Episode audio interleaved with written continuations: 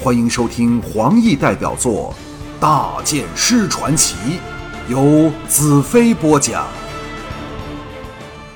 第十八章：力挽狂澜。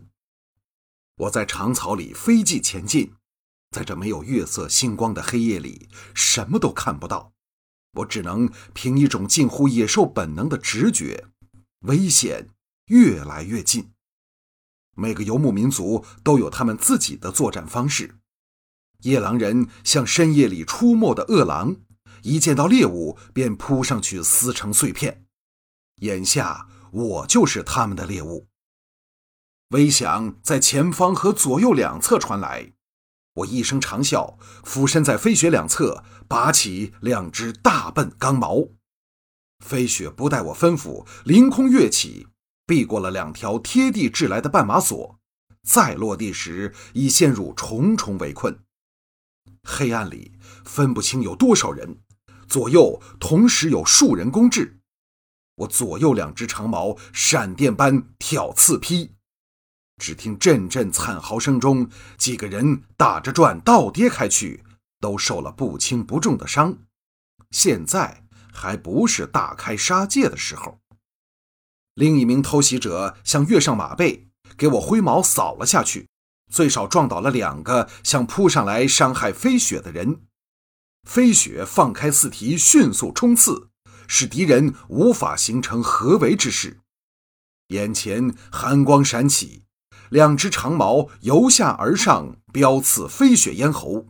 我大喝一声，两只长矛舞了个大圈，一方面驱走蜂拥而至的凶徒。顺带绞击正面而来的两矛，只听“铮铮”两声，敌矛脱手飞去。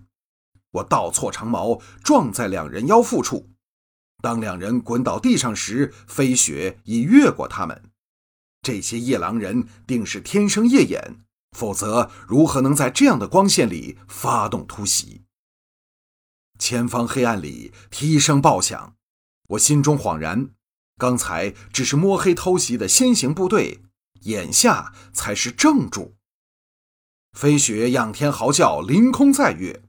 这时，我的眼光已逐渐适应了黑暗的环境，隐约里见前方一排四骑并肩而至，后边还不知有多少人马。我心中豪情涌起，大喝一声，向前直冲。对方口中一齐发出阵阵呜呜之声。就像草原上狼群的瘆人嚎叫。我和对方擦马而过时，展开浑身解数，两只长矛带着千斤重力，硬生生将最近的数人连人带兵器扫下马去。人跌马跳中，眨眼间我也不知击倒了多少人，压力一轻。原来我竟冲散了对方马队，来到敌人大后方。黑暗里，敌人乱成一片。我一声长啸，抽马杀了回去。矛头刚刚撞飞了一个敌人，后脑风声骤响，我心中一凛，这背后偷袭的一击，无论速度、角度和时间的拿捏，都显示对方是个好手。难道是飞狼战恨来了？回矛已经来不及，我大喝一声，左手矛抛上半空，顺势将背后的魔女刃拔出一截。只听“当”的一声，对方一剑劈在刃背上。那人显然想不到我竟能在这样的劣境下格挡他必中的一剑，抽马欲退。尚未完全离鞘的魔女刃落回鞘内，抛上天的矛重回手中，毒龙般往左后方扫去。一声女子的惊叫传来，偷袭的女子被扫下马背。我勒马回头。一个刚健婀娜的身影从地上敏捷地弹起来，在我矛柄敲在他头上时，滚到地上几个翻腾，手中寒芒爆闪，斩向飞雪的右后蹄。我心中冷笑：如果我兰特眼睁睁让你斩断飞雪的脚，也枉被叫做大剑师了。我手一沉，重矛深刺泥里，只听“当”的一声，剑斩在钢铸的大笨矛上。我虽然松开了手，趁势俯身一拳往他后脑打下去，但他却以为矛身不倒是因为有我在持着矛，所以直至拳风压顶之时，他才警觉，但已经太迟了。噗的一声，他俯身便倒。我顺手抓住他后领，运展神力，一下将他提起，拥入怀中。左手重矛化作千万道矛影，逼退冲上来的夜郎战士，这才将另一只重矛从地上抽回来，从容放在马腹处特制的矛套之中。四周人声喝叫不断沸腾，使我知道怀中的女人一定是个重要人物。她柔软坚韧的身体紧靠着我。隔着狼皮缝制的护甲，也使我感到她体内燃烧的生命之火。飞雪放开四蹄往回路奔去，前面一片火红，千里驼的足音震动大地。年家等提着足有十二尺的长矛向敌人冲来，我紧抽缰绳，飞雪人力而起，前蹄急速飞踢，地上的两只后腿舞蹈般一转。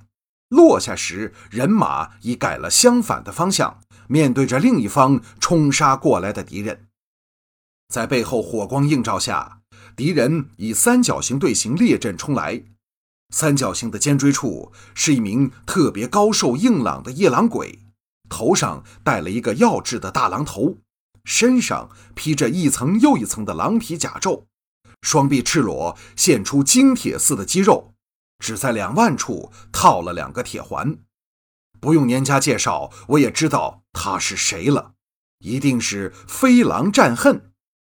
只看他笔直身体所附的自信，我便知道他并不是个好惹的敌人。战恨蓦地勒马停定，后面的人像早知他会停下一样，纷纷勒住马头，一排横在我面前三十多尺处，更突出了战恨卓然在前的气势。年家等人也来到我身旁，彩柔载着大黑来到我另一边。战恨双眼盯着我，对年家的出现一点兴趣也没有。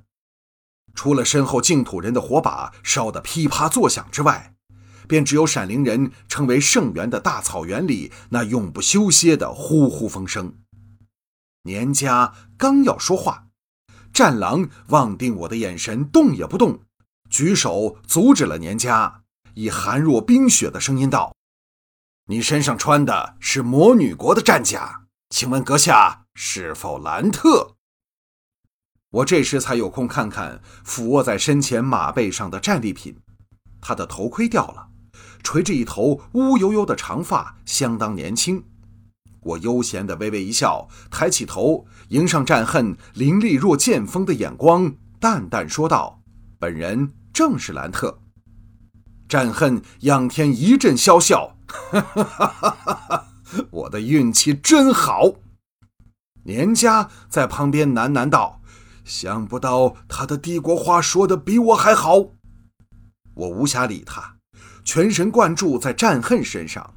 此人浑身凶悍杀气，随时会翻脸动手。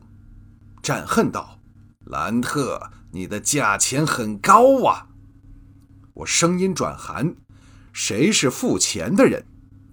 战恨道：“这属于生意上的秘密，恕本人难以奉告。